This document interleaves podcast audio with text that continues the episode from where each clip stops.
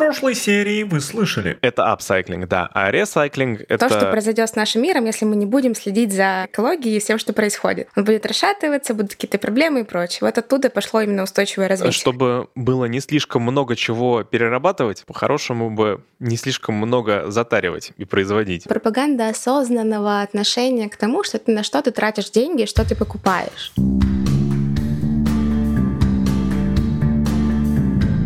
Привет! Меня зовут Яков, я технарь, звукорежиссер, мастер на все руки, а еще я ничего не понимаю в моде, но пытаюсь разобраться. Меня зовут Диана Рубинштейн, я фэшн-журналист, фотограф, стилист и инстаблогер. Вы слушаете подкаст «Дьявол носит худи». Здесь я объясняю, что такое мода, и постараюсь доказать, что во всем этом есть смысл. Мне действительно кажется, что в плане перепроизводства это даже вопрос не то чтобы к брендам, это скорее вопрос к потребителям, потому что чтобы не было перепроизводства, должно не быть перепотребления. И ты должен понимать, что зачем тебе, черт подери, это очередная блузка, если ты ее наденешь один раз, а потом забудешь, потому что у тебя этих блузок уже 100-500 в шкафу лежит, и ты даже не помнишь, какие у тебя есть. Ты абсолютно прав. Я, кстати, стала замечать даже на красных дорожках, что раньше казалось вообще типа, как она вышла в одном и том же платье, но, например, Джейн Фонда и Хайкин Феникс, по-моему, на Красном Оскаре появились. Одна, она, понятное дело, в платье, он в костюме, в которых они уже выходили. Блин. И все сказали, как круто. Они засрали их. Я на самом деле вообще не понимаю, почему это было дурным тоном раньше, потому что, черт подери, какого черта я должен на каждый раз покупать себе новое платье? Во-первых, почему я должен тратить свои ресурсы, почему другие должны тратить на это ресурсы? Какой из этого логичный выхлоп есть? Никакого. Что фу, ты в том же платье, ты нищеброд, не можешь себе позволить новое платье. Да. О, это вообще ужасно, потому что как бы если я хожу в одной и той же рубашке хотя бы два раза в неделю, это было вообще уже все, у тебя нет денег, ты не можешь себе купить другую. Да блин, это Кельвин Кляйн, ребята. Черт подери, я, я в этом плане хочу просто упомянуть еще один подкаст. Может, не надо? Ладно, не буду.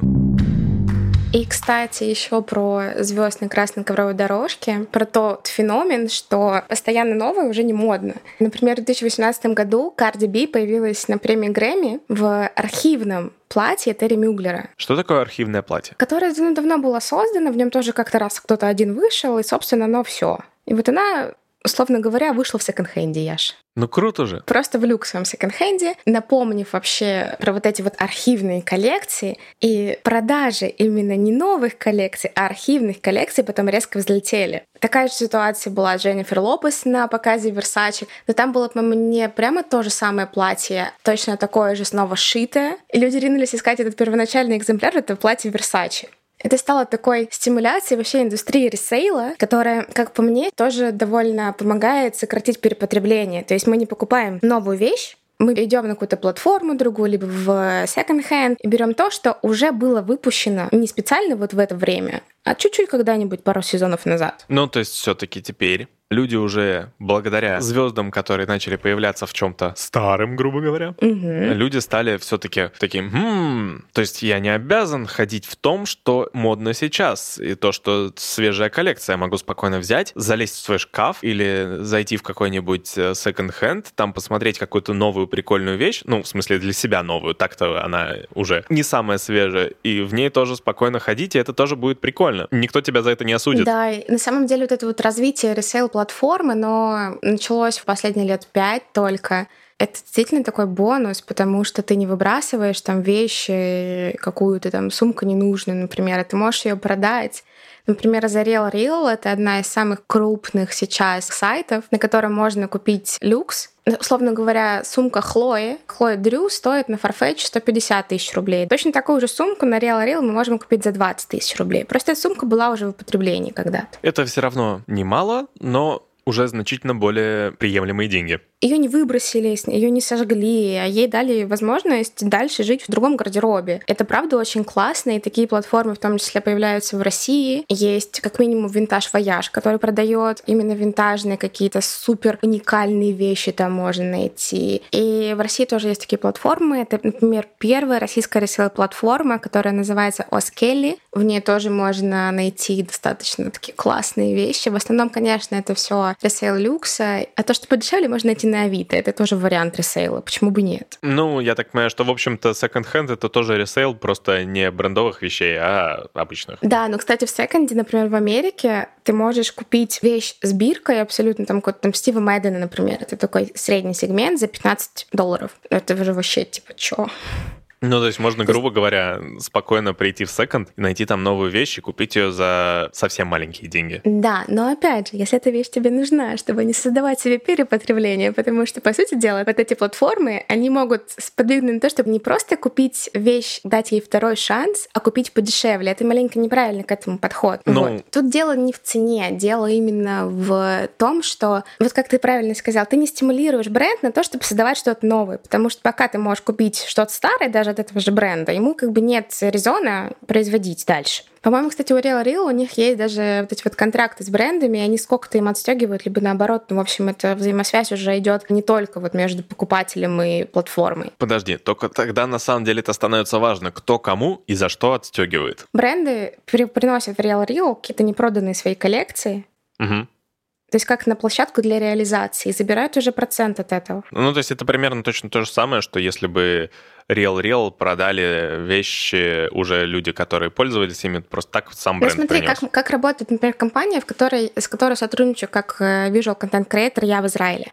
Это тот же самый ресейл проект, который по договору консаймента берет у, например, какой-нибудь богатой женщины сумку на uh-huh. реализацию. И уже женщина говорит, сколько она хочет за эту сумку получить. Мы накидываем свой процент, чтобы хоть как-то выйти в плюс мы ее фотографируем, мы снимаем с ней сторис, мы делаем какие-то вещи, то есть мы ее продаем. Угу. И также через сайт ее можно будет купить, но эта вещь была в hand. Ну, понятно. Была уже в использовании. Да, и на самом деле ресейл — это, в принципе, такая очень обширная тема. Я думаю, ты слышал про ресейл кроссовок, например. То есть когда люди просто Нет. скупали, прям перепродавали. В принципе, вот эта вот индустрия перепродажи, она такая... Ну, вот, кстати, на тему ресейла кроссовок у меня возникают вопросы. Если я носил эти красные... Ну, то есть я понимаю, если это ресейл, вот как ты сказал, то, что купил и почему-то не использовал, и просто решил перепродать, потому что не использовал. Это понятно. Угу. Но вот я не уверен, что я готов носить чужую обувь. Потому что обувь это еще в том числе микробиология личных Ты ног человека. Эту обувь в специальную химчистку, тебе все почистят, все сделают. Поверь мне, это вот гребаные советские стереотипы, когда у тебя была только комиссионка, и в эту комиссионку приносили абы что.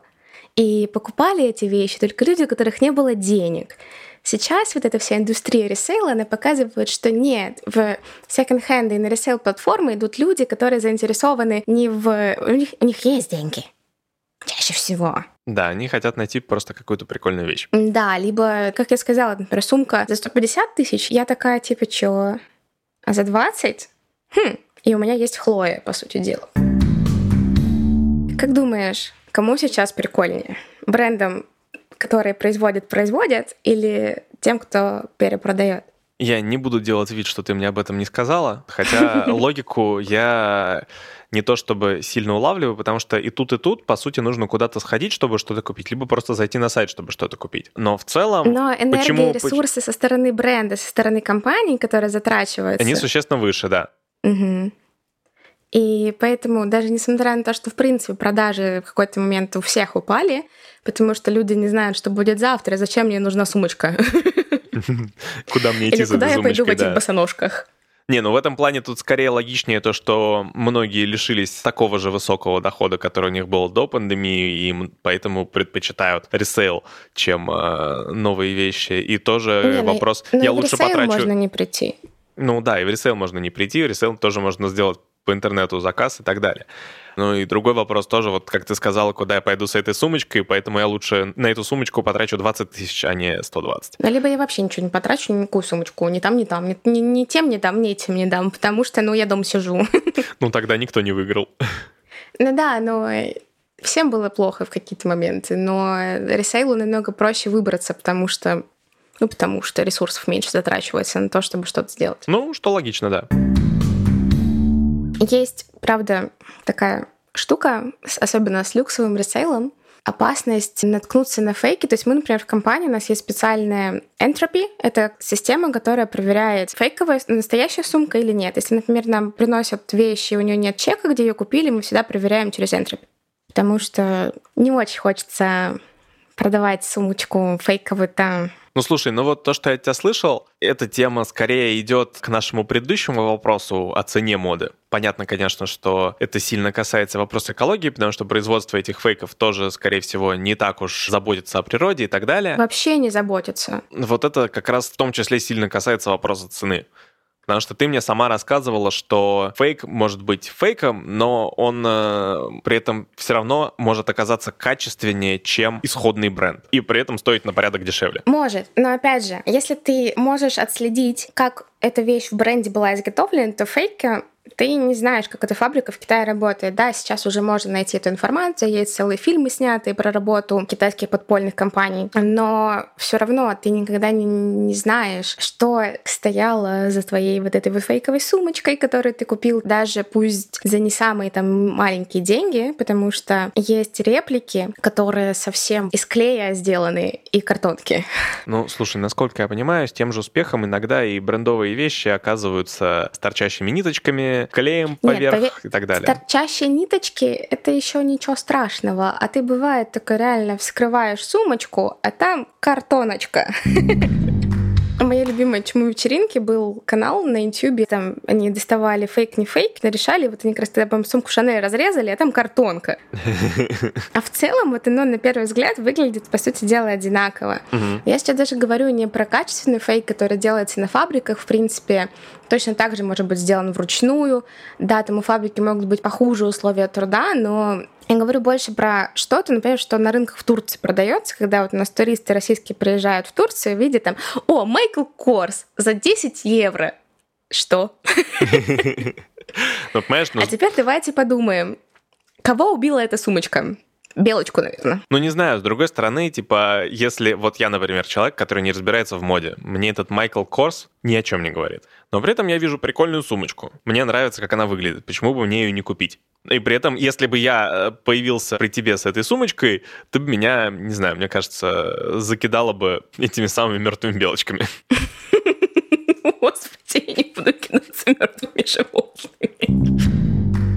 Очень многие, кстати, покупают как раз по незнанию, потому что думают, что вот на той же Дубровке, например, в Москве продается, ну, правда, там оригинал просто сделанный в ночную смену на фабрике ночью подпольно, там, из тех же самых материалов. Нет, это, к сожалению, не так. И нужно как раз знать какие-то основы, чтобы вот на такие вещи не попадаться и не нести свои деньги людям, которые вредят нашему общему дому. Слушай, ну это значит то, что мне в целом не стоит покупать какие-то дешевые вещи. Но вот если у меня такое благосостояние, что я не могу позволить себе вещи богаты, подороже. чтобы тратить свои деньги на дешевые вещи.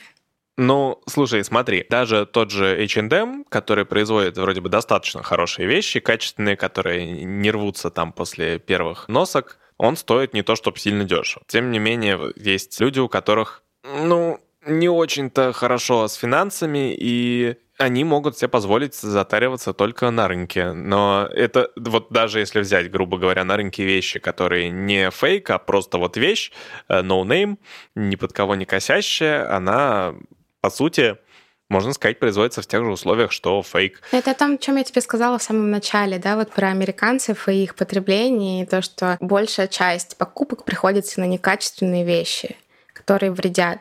Честно, это большой этический вопрос, на который я не, не рискну отвечать, потому что меня опять закидают камнями и скажут, что вот, ты просто привыкла к другой жизни.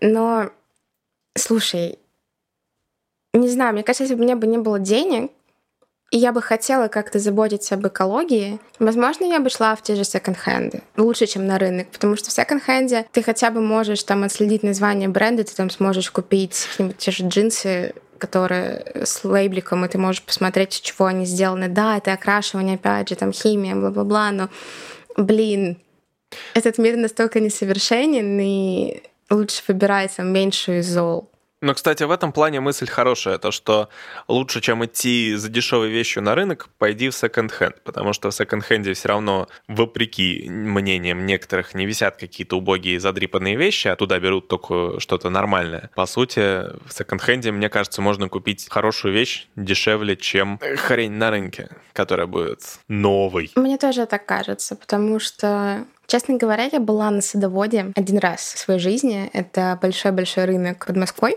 Я приехала туда купить небольшой чемодан. У меня тогда совсем, совсем были большие проблемы с деньгами. Я не могла себе купить что-то дорогое. И вот я поехала туда за чемоданом. И ох уж эти... Вот до сих пор вот примерочки на картонках, куча народу, бабушки с детишками. Ну, я не знаю, мне кажется, вот эта вот культура именно рыночной какой-то такой одежды, это же тоже перепотребление. Ну, то есть вот это все делается, делается, делается, делается, непонятно какого качества, непонятно каким вообще резоном, зачем. Рвется после трех ношений. Ну вот да, и выбрасывается на тряпку там или еще что-то. У тебя тут следом написано еще плюсы за фейки. Э, вот после того, как мы столько всего об этом обсудили, э, мне уже даже интересно, как ты можешь теперь говорить за них. Диана растерялась. Это будет не моя позиция, я скажу сразу, потому что я категорически против того, чтобы носить фейки, покупать фейки и помогать индустрии фейка. Но некоторые доводы и выводы людей, которые этим все таки пользуются, они мне достаточно понятны, они в основном касаются как раз цены, потому что например, смысл переплачивать за обычную худи, если она стоит, например, кашемировая худи Louis Vuitton 210 тысяч рублей. Такую же кашемировую худи Louis Vuitton, но за паль ты заплатишь 50 тысяч рублей. И человек, у которого, в принципе, есть Но деньги... это, видимо, качественная паль столько будет стоить. Да, да, да. Я именно про такую сейчас буду говорить. Угу. У человека, например, есть деньги на то, чтобы купить за 210, но он думает, блин, это же просто кашемировая худи. Да, она от Louis Vuitton, но блин, и он идет к хорошему продавцу пали и покупает у него, в принципе, то же самое, с теми же нитками из той же ткани, но без остальных там каких-то издержек, за 50-40 тысяч рублей. Или, например, с кроссовками та же история, те же Balenciaga стоят 60 тысяч рублей, их можно купить за 13-15, это будет выглядеть примерно точно так же, как оригинальные кроссовки, и там отличить практически невозможно. Покупают такие вещи либо люди, которым нужно создать какой-то образ, например, какие-то стилисты, работающие с люксом, да, но которые пока не могут себе этот люкс позволить. Я знаю, кстати, таких ребят, которые покупают баленсы паленые, но не дешевую паль, а вот качественную, хорошую, дорогую паль, но при этом это все равно пали, он знает об этом. А его клиенты, у них не настолько глаз остренький, они вот этого не видят. И, в принципе, я сама не гарантирую, что я вот эту вот дорогую паль вообще, в принципе, отличу. Без проверки кодов, без э, распарывания в наружности каких-то. И то там все... Я знаю, что это может быть скопировано настолько, что вот прям вау, вот фиг разберешься. Ну, слушай, но все равно, в том, как ты сейчас рассказывал, это скорее как э, аргумент против. В чем все-таки за? Но я еще раз говорю, что это не моя позиция. Это позиция тех людей, которые покупают. Они создают себе образ, но они просто экономят деньги на тех вещах, на которых можно это сделать. Самое забавное, что до всего этого разговора я скорее ничего не имел против фейков, которые хорошие. Ну и ладно, что фейк, какая разница, зачем мне переплачивать за бренд. А сейчас у меня на самом деле сгенерировалось тоже отношение против фейков, потому что тут возникает другая сторона вопроса. Бренд создал какую-то коллекцию, сделал какое-то количество вещей, рассчитывая на определенное количество спроса. Но тут люди решили покупать не у этого бренда, а подешевле у этого фейка. И, по сути, эти вещи уже произведены, их производят еще раз, тратят еще раз ресурсы, тоже ущерб экологии, просто за счет того, что это как раз генерирует перепроизводство. И это в какой-то степени обман, потому что люди, которые покупают эту паль, они выставляют эту паль за непаль. Я для себя в этом выпуске принял то, что действительно фейк — это бяка. Не делай фейк. Ура! Вау! Я очень рада. У меня есть статья, которую я писала как раз про плюсы и минусы тех, кто за фейки, тех, кто против фейки. Я разговаривала с молодым человеком, который как раз занимается, неправильно сказать, производством фейков, но поставкой с э, фабрик в Китае в Россию. Я сначала так была в восторге вообще от этого разговора, вот, мол, хорошо, да, я тебе поверила. Блин, я сейчас вообще с ним не согласна. Ну, для этого, наверное, и есть наш подкаст, чтобы менять свои мнения или получать чужие мнения и тоже их знать. Я закину эту статью в телегу, чтобы сейчас не повторяться, потому что если мы сейчас будем обсуждать ее всю, там приведены три точки зрения, в принципе. Одна с точки зрения стилиста, вторая точка зрения человека, занимающегося ресейлом, именно люксовым ресейлом, третья точка зрения человека, продающего фейк. Что еще с точки зрения именно разумного потребления? Меня, наверное, сейчас тапками забросают э, те, кто в моде секут и не только в моде в целом, там, стиле и так далее. Э, я не так давно узнал, что существует такая штука, которая называется капсула, базовый гардероб и так далее. Когда я услышал именно про капсулу, я прям был в восторге. Насколько я понял, это уход от того, что у тебя полный шкаф и мне нечего надеть. Вот это вот все. Именно. Скажу так, что, например, я стараюсь содержать свой гардероб по формату капсулы, и, в принципе, у меня даже нет особого разграничения на там весна, зима, лето, осень, несмотря на то, что я живу в Израиле, да. в принципе, оно не особо нужно. Но я же правильно сказал, что очень освобождает от нечего надеть и некуда складывать. Ну, это на самом деле обширная достаточно тема. Мне все-таки интересно разобраться, как это работает. Пока что я знаю, что она есть и больше ничего. Не буду удлинять наш выпуск. И мы переходим к рубрике «Вопросы от слушателей», потому что в этот раз их было дофигища. Я прям в восторге. Я очень рад, мне это очень приятно. Да, ребята, оставляйте нам комментарии. На самом деле очень круто читать, очень классно видеть другие точки зрения, очень... И вопросы некоторые наводят прям на темы там для новых каких-то выпусков. Я тоже очень excited. Да, я еще вдобавок все-таки запустил чат. У нас теперь есть чат, там можно общаться на любые темы. Но давай к вопросам. Первый вопрос. Существует ли понятие детская мода, кроме магазинов детской одежды и детских отделов у масс-маркета? Проводились ли детские показы моды и есть ли дети-модели? Конечно, существует понятие детская мода. Сейчас она берет такой курс больше на маленьких взрослых, потому что мы даже можем пройти мимо детского отдела в Зара, посмотреть на манекены и такими типа, а можно просто на размер побольше, я в этом пойду. Если раньше там дети, то это дети, ну как бы, блин, она порвет это все нафиг. Ой, слушай, я знаю маленьких девочек, которые маленького роста, они очень радуются то, что они маленького роста, потому что некоторые вещи для детей они просто супер крутые, и они радуются, что они могут их носить. Да блин, на самом деле есть очень вау детские вещи. Есть бренды, занимающиеся исключительно детской одеждой. Я не знаю, почему их так обидели, сказав, что это не мода. Это тоже мода. Есть дизайнеры, которые работают над детской одеждой. Очень классные линии у люкса. Я просто фанатка Baby Dior, потому что... Можно мне мужа олигарх, пожалуйста? И я знаю, что есть дети-модели. Мы дожили я взял и подписался на все возможные каналы Гоши Карцева, то есть и на Ютубе, и в Телеграме, и в Инстаграме, чтобы что-то понимать и все-таки крыть Диану ее же монетой. И я в одном из его роликов как раз видел, там по подиуму шли дети-модели. Есть прямо детские шоу и спросите у гнома Гномыча, есть ли дети-модели. Яна Рудковская, отпусти ребенка. В Барвихе проводилось до пандемии шоу показ Барвиха Лакши Village. Одна из основных частей показа это было шоу детское, то есть те, те же самые вещи а-ля из ЦУМа, люксовые одежды дети презентовали Поэтому, да, дети модели есть, и очень многие начинают свою карьеру там в 4-5 лет.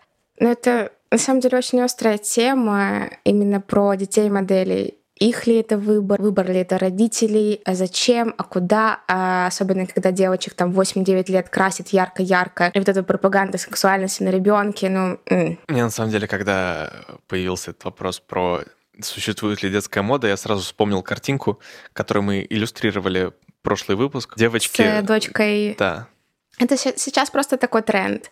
Все вот эти вот мама, дочка Луки, которые прямо одинаковые. Ну, блин, мне кажется, у каждой второй богатой мамочки есть свой бренд одежды для детей, потому что у нее есть ребенок, и она вот хочет э, одевать ребенка. Слушай, это неплохая мысль. Еще один вопрос. Это довольно забавно. Мне его задали не в нашем чатике, а в чатике игры, которую я играю периодически. Звучит он так. Правда ли, что 55% успеха зависит от внешнего вида. Это от меня хотят услышать, правда ли? Я что, знаю? Ну, Блин. Я считаю, что большая часть успеха действительно зависит от внешнего вида, потому что не просто так появилась поговорка «по одежке встречают». Ну, я согласна, да. И опять вспоминаю, как я выбирала себе ассистентов, когда я работала в редакции. И я очень сильно придиралась к тому, как выглядит девочка, которая ко мне пришла. Ну вот, например, да. Или мальчик. Очень любят ссылаться на какого-нибудь там Стива Джобса, когда говорят о том, что вот, не обязательно там как-то круто одеваться. А он, а что, подожди, а он очень аккуратно выглядел. И как бы черные водолазки, черные джинсы — это моя любовь. Ну, не говоря о том, что они старые, драные и так далее, и кроссовки у него тоже драные. Не было у него ничего старого Старые драного. драные, это прям было видно на сцене через хреновое качество видео. Но это уже когда он, извините меня, имел свое имя, потому что посмотрите на него в начале карьеры. Он там одевался с иголочки, чтобы показать себя, чтобы вообще в первый раз представить то, что они сделали вместе с Возняком. И знаешь, еще вот ответ на этот вопрос — это, например, как звезды одеваются на красную дорожку, особенно в России. Как это влияет потом на их какое-то развитие.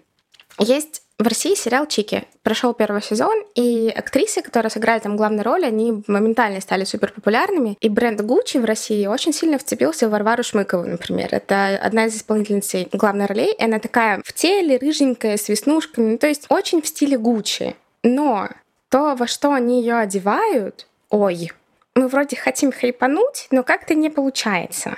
С одной стороны, конечно, там и о Гуччи, о Варваре говорят после премьер, но насколько, мне кажется, это бьет по ней, ну, хотя она заявляет о том, что ей без разницы, она вся такая independent и прочее, но мне кажется, вот такие вот штуки, они очень сильно мешают восприятию потом. Вот это вот опять же про 55% успеха. Короче, да, зависит. Мне кажется, мы сполна ответили на этот вопрос. Последний вопрос задали мне. Да, он на самом деле очень сложно, потому что не факт, что на него получится ответить быстро. Да, мне задали такой вопрос. Э, собственно, чем фэшн-журналистика отличается вообще от обычной журналистики, так как я себя называю фэшн-журналистом, а не просто журналистом. И под вопрос, правда ли, что глянец умирает? Я начну с конца, да, правда, потому что печатные издания, они стали такими уже не особо востребованными, они не очень сильно продаются, хотя бренды все еще идут туда с рекламой. И не экологично. Но мне кажется, будущее глянца, именно печатного глянца, оно в какой-то эксклюзивности и не в ежемесячных номерах, а в таких в альманахах на 4 месяца, например, на полгода, и чтобы вот оно реально как коллекционное издание лежало дома. Диана, можно мой вопрос? Появлением всяких айпадов и прочих планшетов стали очень многие газеты и журналы переезжать именно в цифровой формат, по сути, делая те же самые газеты и журналы, но дополняя их их какими-то более интерактивными элементами. Это та же газета, но там с видео, это та же газета, но там можно покрутить модель в 3D и так далее. У Vogue анимации всякие вставлены, да, в приложение для iPad. Меня именно спросили про печатный глянец. Ну просто насколько можно считать выпуски, делаемые для планшета, не тем же печатным глянцем? Это все равно диджитал. Это не то. И опять же, у каждого уважающего себя сейчас крупного издания есть веб-сайты, на которых намного быстрее обновляется информация, она более эксклюзивная, она, она сиюминутная. Давайте будем честными. Когда кто последний раз читал сайт какой-нибудь модный или журнал? Вы идете куда? Вы идете в Инстаграм и смотрите на инфлюенсеров. Вы идете в Телеграм, читаете телеграм-каналы даже про моду. Вы идете в подкасты, слушаете нас с Яшей. Правильно? Как бы никто не берет сейчас в руки глянцевые журналы, поэтому с появлением вообще изначально блогов, с появлением Кьяры Ферраньи, которая делала в начале своей карьеры по 9 миллионов евро в год, я просто писала свой диплом про фэшн-блогеров, поэтому это тематика для меня очень такая резкая. И когда меня на защите диплома спросила преподавательница, которой было 70 плюс, про то, что как какие-то девочки могут заменить профессиональных журналистов. Профессиональных журналистов скоро заменят роботы. Девочки эти как раз-таки давным-давно уже повытесняли элиту глянца с первых рядов показов. Теперь у нас в первом ряду Луи Виттона сидит тикток-блогер. И о каком влиянии глянца мы, в принципе, сейчас можем говорить оно вот оно где-то там осталось, но вот для людей, которые, собственно, этот глянец делают, как мне кажется. Звучит очень похоронно, конечно, для глянца. Глянец хоронит последние 20 лет, я тебе так скажу. А он все никак не Его умрет. не похоронит. Он будет постоянно умирать, умирать, умирать, умирать, но он никогда не умрет. Он такой, типа Волан-де-Морт, который куча крестражей спрятана, а Гарри Поттер еще не родился. О, как.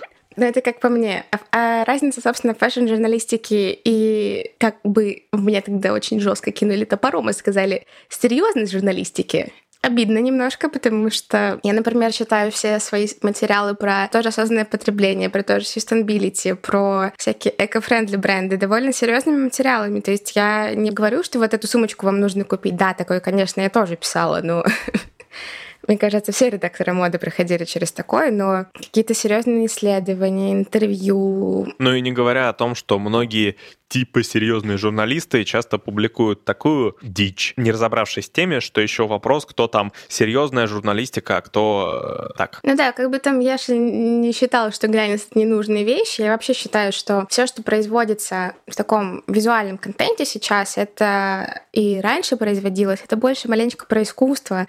И для меня модный журнал, открыть модный журнал, посмотреть эдиториал, который снят для этого журнала, это как полистать каталог с картинами. Такой элемент искусства искусство, элемент элитарности, опять же, сюда, да, вот Яша не любит, когда я так говорю, но оно такое есть.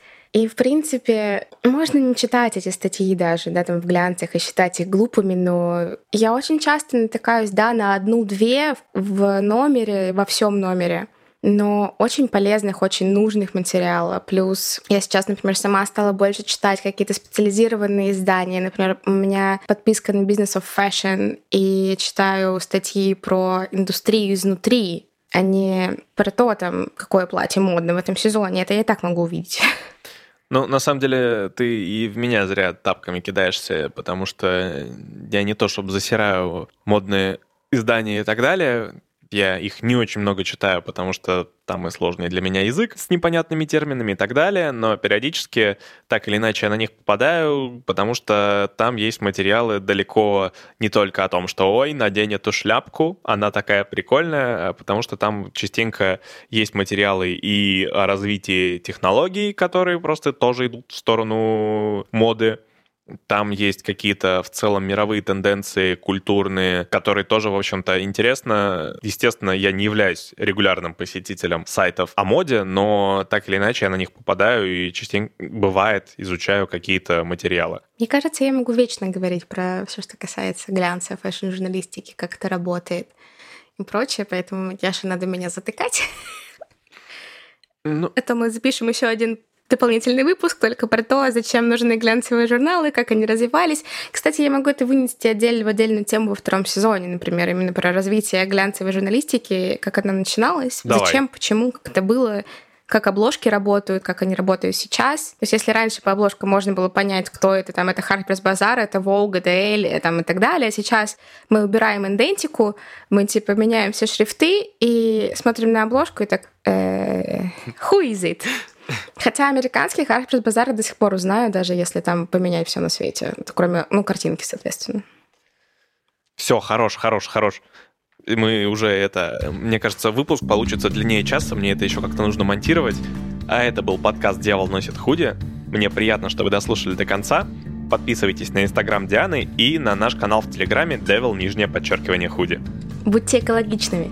Пока-пока. Бай.